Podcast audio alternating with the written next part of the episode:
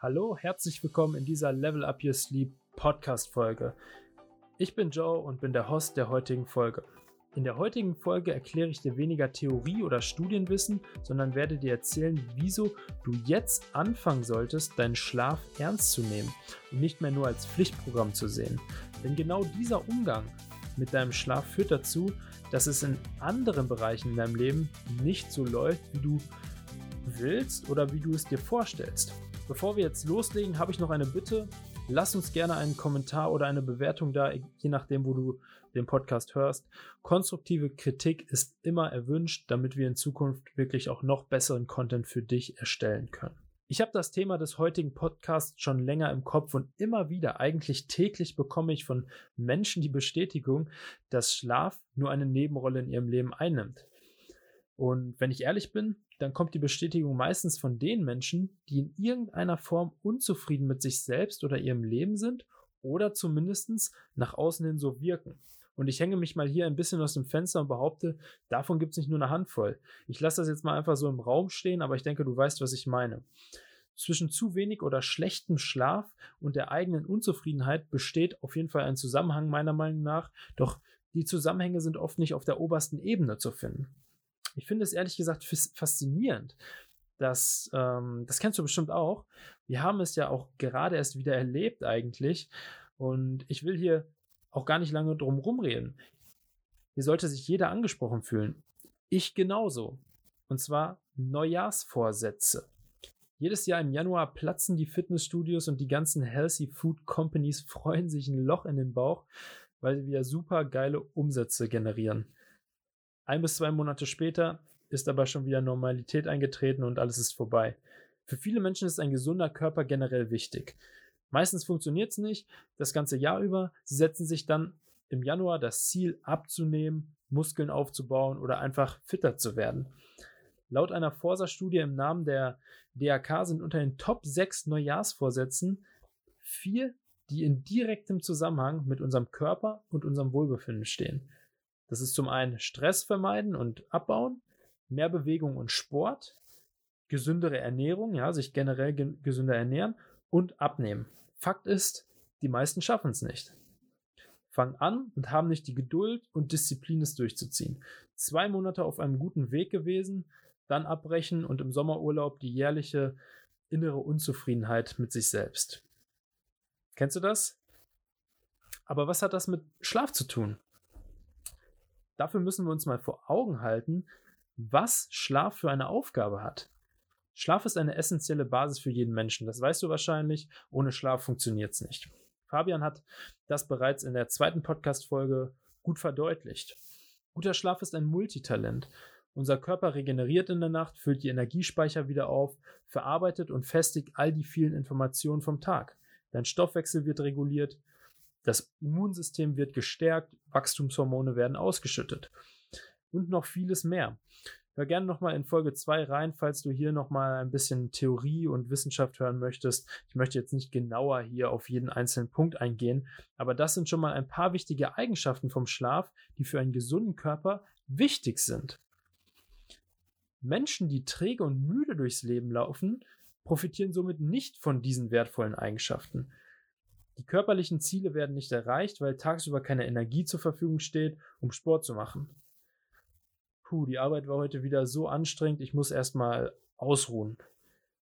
Tja, wenig Energie führt zu Lustlosigkeit, schlechter Leistungsfähigkeit und Undiszipliniertheiten.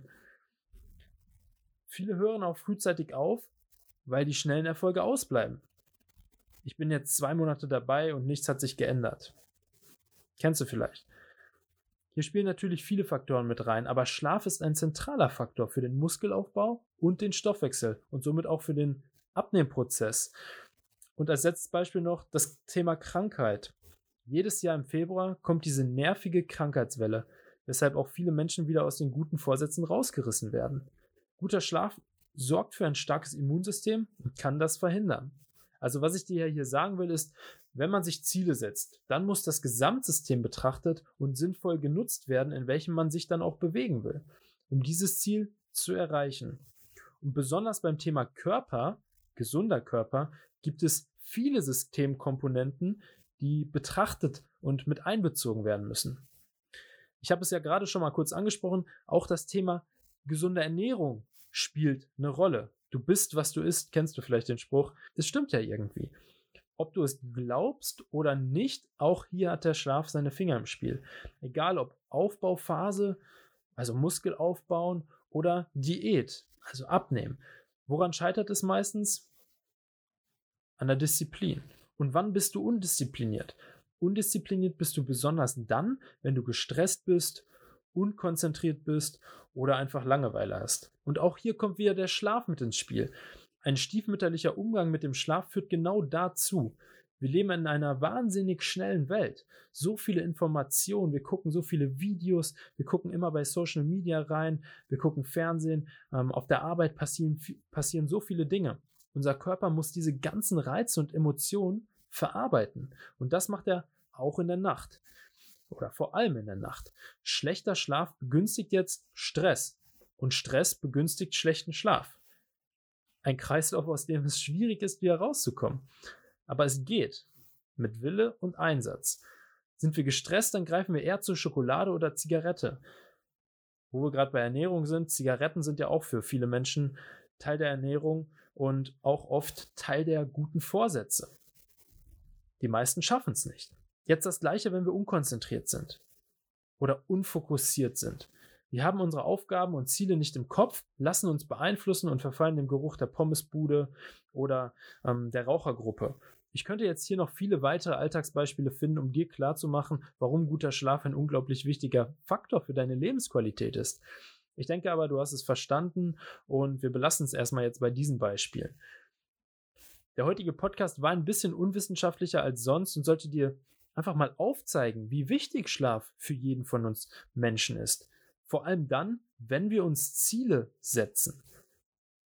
Hier ist es eigentlich egal, ob es körperlich, beruflich oder private Ziele sind. Sobald du deinen Schlaf als Pflichtprogramm siehst oder nur als Pflichtprogramm siehst und Schlaf auf deiner Prioritätenliste weit unten steht, dann hat das direkte Auswirkungen auf deine Lebensqualität.